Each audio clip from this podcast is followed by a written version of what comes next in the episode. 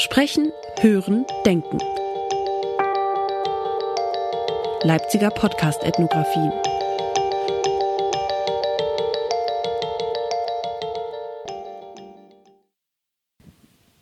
Neunzehnter März, 12.41 Uhr, WG. Wir praktizieren das erste Mal Heim-Yoga. Luise darf als Besuch dazu kommen. Ich fühle mich schon unwohl dabei. Während wir im Baum stehen, hat die junge Frau gegenüber gerade geduscht. Nur mit rosa Handtuch bekleidet steht sie rauchend am Fenster. Schwarze Tätowierungen sind auf ihren Oberarmen zu erkennen. Es ist unangenehmer im Baum als im Handtuch gesehen zu werden. 21. März, 19.13 Uhr, Gutsmutsstraße. Die Küche der Freundinnen duftet nach Italien-Erinnerungen. Im Januar waren wir noch gemeinsam in Trient. Vor zwei Tagen erschienen die Sargbilder aus Bergamo. Zwischen den Tellern die Unsicherheit. Abschied mit den Worten Gut, dass wir uns noch gesehen haben. 22. März, 18.50 Uhr, Online-Stream. Die sächsische Landesregierung beschließt weitreichende Ausgangsbeschränkungen. Das Verlassen des Hauses ist ab dem 23. März nur noch aus einem triftigen Grund erlaubt. Gelten ab Montag 0 Uhr. Das Verlassen von Wohnung oder Haus ist ohne triftigen Grund untersagt. Die Ausübung beruflicher Tätigkeiten, äh, das umfasst auch äh, die Hin- und Und die Dinge lagen zur Hand wie ausgerissene Pflastersteine. Es gab bis über die Höhe der Augen keine Außenwelt mehr. So heißt es in Peter Handkes Gedicht Die Verlassenheit und genauso fühlt sich die Ausgangsbeschränkung an. Ohne Außenwelt bin ich allein, abgeschnitten, monadenhaft. Die Monade hat keine Fenster, heißt es in der Monadenlehre von Leibniz. Er stellt sich die menschlichen Seelen als unabhängige Monaden vor, in die von außen nichts eindringen kann. Heißt, wir sind in uns abgeschlossen, auch wenn es sich in Quarantäne so anfühlt, wir sind keine Monaden, wenn wir Fenster haben. Wir sind nicht isoliert. Da bleibt ein Tor zur Welt, ein Fenster zum anderen. Eine Gemeinschaft kann sehr wohl da sein. Solange es das Fenster gibt, muss es nicht dunkel sein. J'habite un coin du vieux Montmartre. Mon père rentre sous tous les soirs. Et pour nous nourrir tous les quatre, ma pauvre mère travaille au lavoir. Je suis malade, je reste à ma fenêtre, je regarde passer les gens d'ailleurs. Quand le jour vient à disparaître, il y a des choses qui me font un peu peur.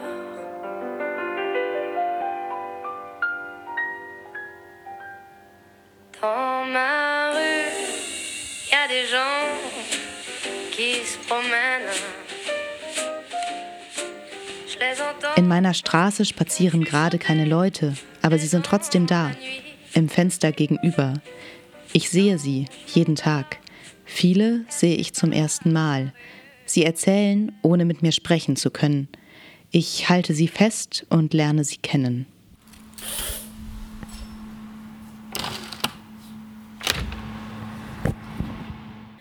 Nachbarschaft darf nicht mit Nahebeiwohnen verwechselt werden. Nachbarschaft impliziert immer soziale Interaktion. Nahebeiwohnen ist diesbezüglich neutral.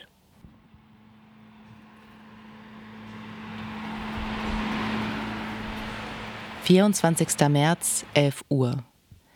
Gegenüber werden die Fenster geputzt. Ich habe sie nie Fenster putzen sehen. Aktuell sind in der Zeit Artikel darüber zu lesen, wie das mit dem Fensterputzen am besten klappt unter dem Stichwort Geheimnisse einer Oma. Schon in der ersten Quarantänewoche scheint die junge Frau all das erledigen zu wollen, was auf der schon immer aufgeschoben Liste steht. Ich habe keine Fenster geputzt und keine Kleider gespendet. Ich sitze im Fenster und registriere mich bei der deutschen Knochenmarkspende. Immer ist ein Blick aus dem Fenster ein Blick in Welt und Leben, schrieb der deutsche Lyriker Kalkrolo. Und es wird deutlich, was er meint. Das Fenster stellt die Verbindung zwischen dem Innen und Außen dar. Es ist wie ein Tor zur Welt, der einzige Zugang zu einer Öffentlichkeit, die weitestgehend stillsteht. Deswegen gewinnt es in dieser Zeit auch an Bedeutung. Es ist eine Möglichkeit, weiterhin auf die Welt da draußen Bezug zu nehmen, denn diese lebt natürlich weiter, auch wenn ich mich nicht in ihr bewegen kann. 26. März, 22 Uhr. Ich nehme die WG gegenüber das erste Mal wahr, weil sie spät abends kochen. Später als ich im Urlaub, also so gegen 22 Uhr. Sie essen zu Abend im Kerzenlicht und sind zu viert. Eine Nudelzange zerrt lange Streifen Spaghetti aus dem Topf. Quarantäne scheint für sie in Ordnung zu sein. Ein Blick aus dem Fenster ist immer etwas Aufregendes. Er stellt Verbindungen her. Er schenkt Überraschungen. Er macht Gewohntes neu. Er lässt Merkwürdiges gewohnt werden. Er beteiligt die Netzhaut an Freundlichem und Widerwärtigen.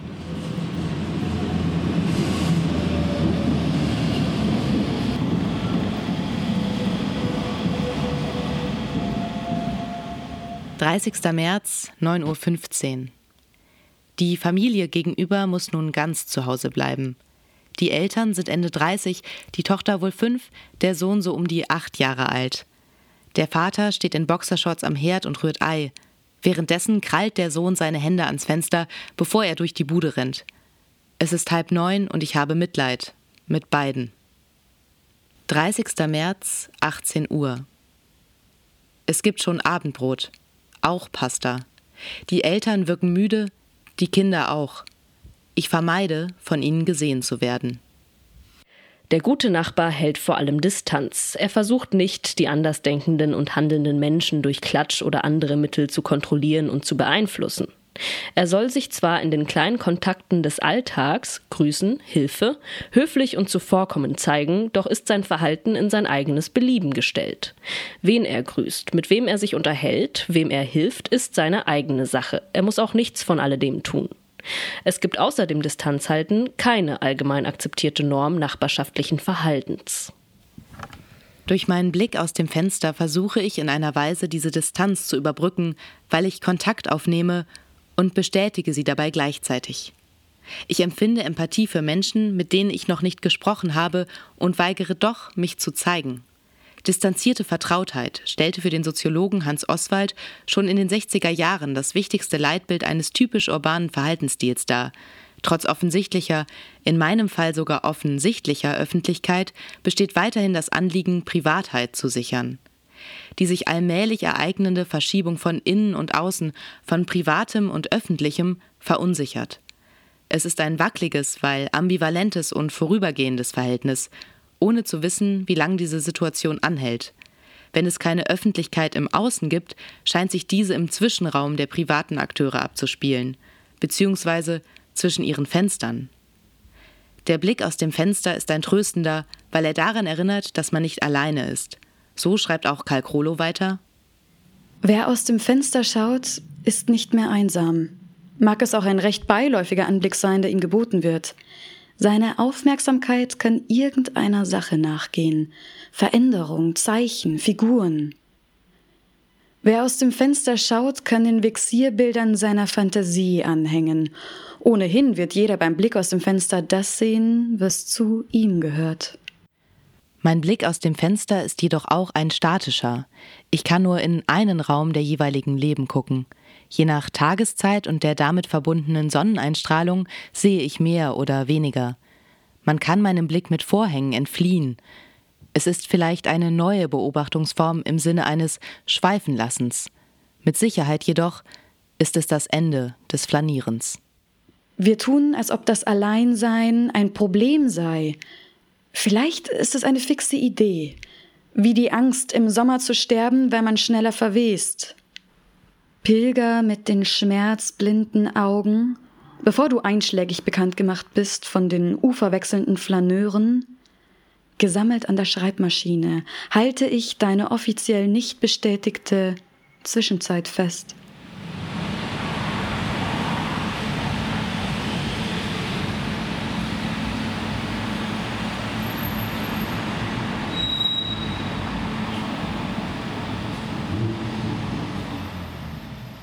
Siegfried Krakauer, der das Flanieren maßgeblich als grundlegenden Zugang zu seinen soziologischen Beobachtungen nutzte, führt die Problematik einer statischen Perspektive in seinem Text aus dem Fenster gesehen aus. Vor meinem Fenster verdichtet sich die Stadt zu einem Bild, das herrlich wie ein Naturschauspiel ist. Doch ehe ich mich ihm zuwende, muss ich des Standortes gedenken, von dem aus es sich erschließt. Bevor eine Deutung des Gesehenen stattfinden kann, ist der Blickwinkel, von dem die Beobachtung aus gemacht wurde, nicht außer Acht zu lassen. Deshalb stehen meine Beobachtungen auch erst einmal für sich. Vielmehr verraten sie darüber, was im Zwischen passiert, wie sich diese Perspektive charakterisiert, aus der ich blicke, und wie sie das Verhältnis zu meinen Nachbarinnen und Nachbarn verändert. Es wäre ein Irrtum anzunehmen, die Nachbarposition würde immer und in jedem Fall mit dem Eintritt in den räumlichen Nachbarschaftsbereich auch aktualisiert. Die latente Bereitschaft zur Aufnahme von Beziehungen ist zwar Teil der Verhaltenserwartungen, die manifeste Interaktion aber tritt erst ein, wenn dazu ein Bedürfnis vorliegt.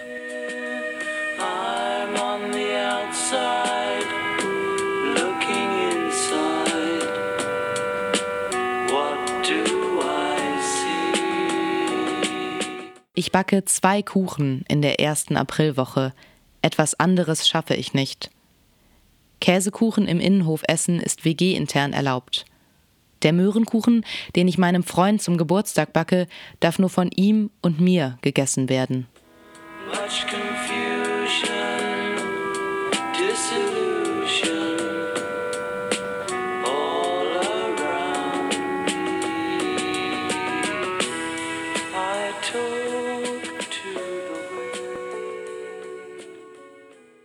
Eine Rolle des Nachbarn erscheint so trivial, dass sie nur selten erwähnt wird, die des Kommunikationspartners.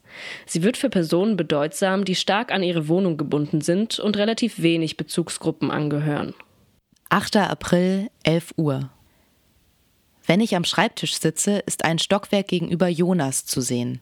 Ich weiß, dass er Tischler ist, aber gesprochen haben wir nie, obwohl ich seinen Namen kenne. Wenn er seine Vorhänge morgens aufmacht, ist das Erste, was er tut, zu rauchen.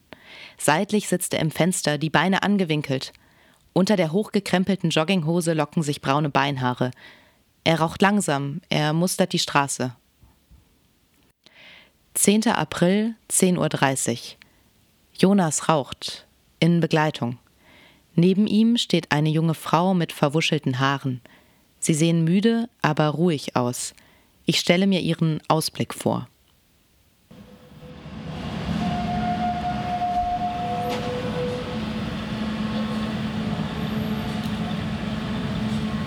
Zwölfter April, 22 Uhr 58. Es gibt Essen in der WG. Eine große Salatschüssel ziert den Küchentisch aus Holz. Während der eine noch am Spülbecken steht, haben die anderen schon angefangen, aus großen Rotweinkelchen zu trinken. Es sind Lichterketten an, leise hört man durch die geöffneten Fenster spanische Musik. Es ist das erste Mal, dass ich etwas von meinen Nachbarinnen höre. Bisher waren meine Beobachtungen von Nichthören geprägt, nicht von Geräuschlosigkeit. Geräusche ermöglichen nun eine andere Deutung.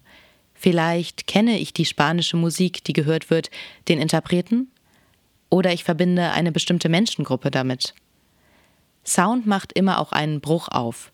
Krakauer beispielsweise, der in seinem Flanieren ganz andere Dinge als ich in meinem Blick schweifen lassen gehört haben muss, erwähnt Geräusche nur selten.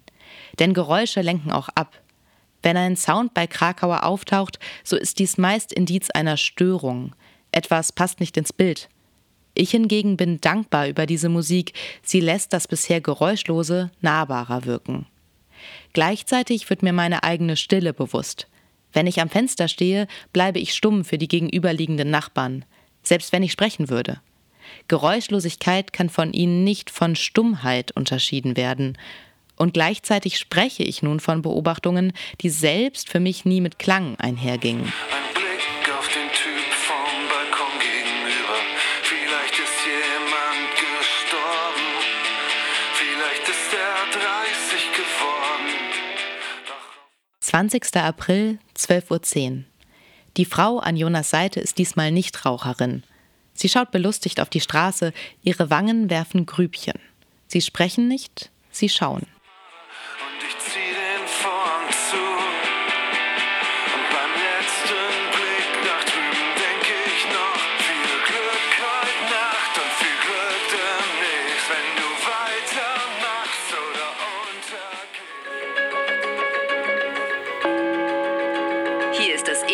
Deutsche Fernsehen mit der Tagesschau.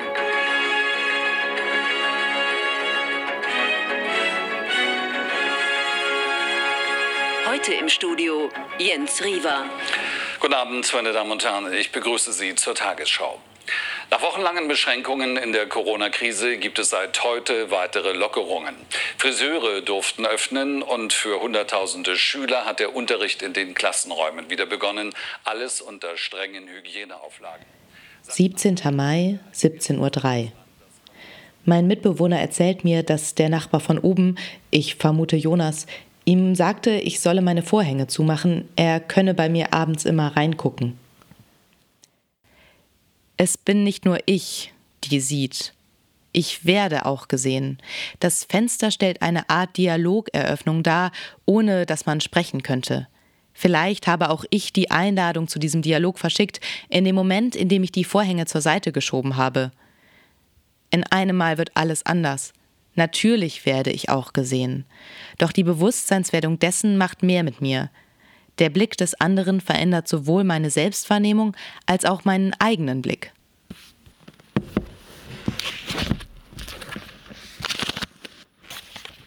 Jean-Paul Sartre hat das in dem Kapitel Le Regard, also der Blick, in seinem Hauptwerk Das Sein und das Nichts eindrücklich beschrieben. Heruntergebrochen heißt es, dass in dem Moment der Gewahrwerdung, ich werde von einem anderen gesehen, beziehungsweise mir seiner Präsenz bewusst, sich mein Selbstbezug komplett verändert.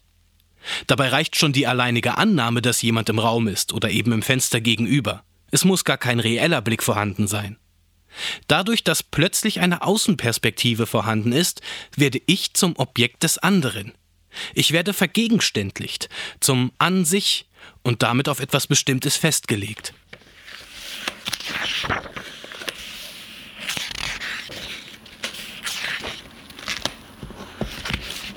Das ist schwierig, weil es mir zwar dabei hilft, mich selbst zu verorten und als Teil von Weltsein zu begreifen, ich spüre meinen Körper, meine Grenzen, es ist eine Bestätigung, dass ich da bin und eine Welt geteilt wird, doch es ist auch ein Angriff auf meine Freiheit. Ich möchte Subjekt, nicht Objekt sein. Doch, so Sartre, kann es immer nur eine Subjekt-Objekt-Beziehung, keine Subjekt-Subjekt-Beziehung geben. Eine, einer, ist immer der Blickende. Eine Einer wird erblickt. Anknüpfend an dieses Objektsein entsteht ein Gefühl von Scham oder Hochmut. Immer ist es jedoch ein ich-bezogenes Gefühl, welches zuvor so nicht da sein konnte. Wenn mich mein Nachbar nun also sieht, bewirkt das alleinige Wissen um seinen Blick etwas in mir.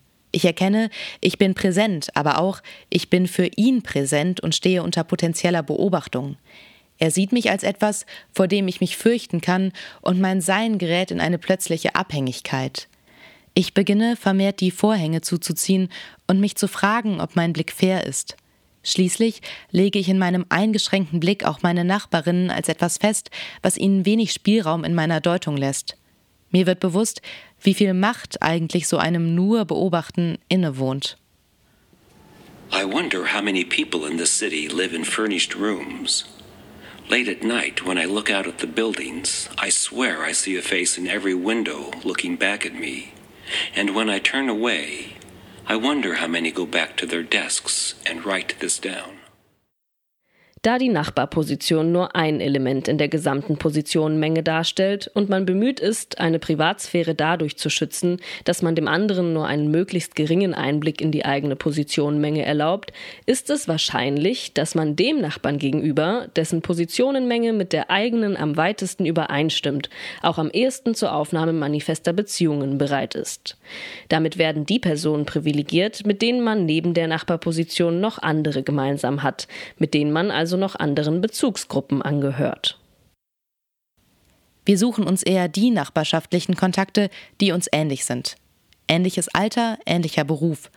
So ist meine Beobachtungsform nicht nur eine erstaunlich mächtige, sondern auch eine selektive. Zwar scheinen die beschriebenen Fenster auch diejenigen zu sein, hinter denen am meisten passiert ist. Doch es ist wahrscheinlich, dass ich diese Form von Kontakt zu eben genau diesen Nachbarinnen nicht zufällig gewählt habe. Mein scheinbar objektives, scheinbar zufälliges Beobachten hatte schon, und das bevor es überhaupt begann, eine subjektive Prägung. 18. Mai, 16.42 Uhr. Das etwa fünfjährige Mädchen von gegenüber hört mit großen, türkisfarbenen Kopfhörern Musik oder ein Hörspiel. Sie blickt verträumt auf die Straße und reagiert mit ihrem Blick nicht darauf, wie draußen drei Rettungswagen hintereinander mit viel Lärm vorbeifahren. Sie darf jetzt wieder rausgehen, bleibt aber scheinbar in ihrer eigenen Welt. Und drin. Ich kann es nicht erwarten, rauszugehen. Das Fenster lasse ich auf Kipp.